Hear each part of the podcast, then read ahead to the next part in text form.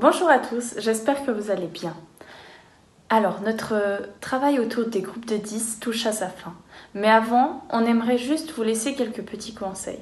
Cette stratégie était tout d'abord pour nous permettre de compter et de calculer plus facilement un grand nombre d'objets ou de collections. Mais pour qu'elle soit le plus efficace possible, il faut que tu respectes quelques règles. La première règle, pour que ce soit le plus facile possible pour compter pour toi, il faut que tu t'organises. Tu vois, si tu laisses tes groupes éparpillés sur la table et que tu ne les ranges pas, il est très difficile de compter après. C'est la même chose sur tes feuilles. Lorsque tu entoures tes groupes de 10, il faut que tu les entoures les uns à côté des autres. Tu vois, une fois que ta collection est bien organisée, il est plus facile de compter.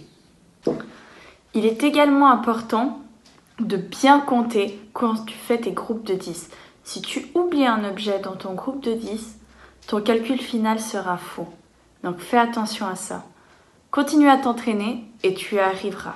Pour terminer, on te demande de nous faire une petite vidéo de toi qui nous explique ce qu'il t'a plu et ce que tu n'as pas aimé dans cet apprentissage.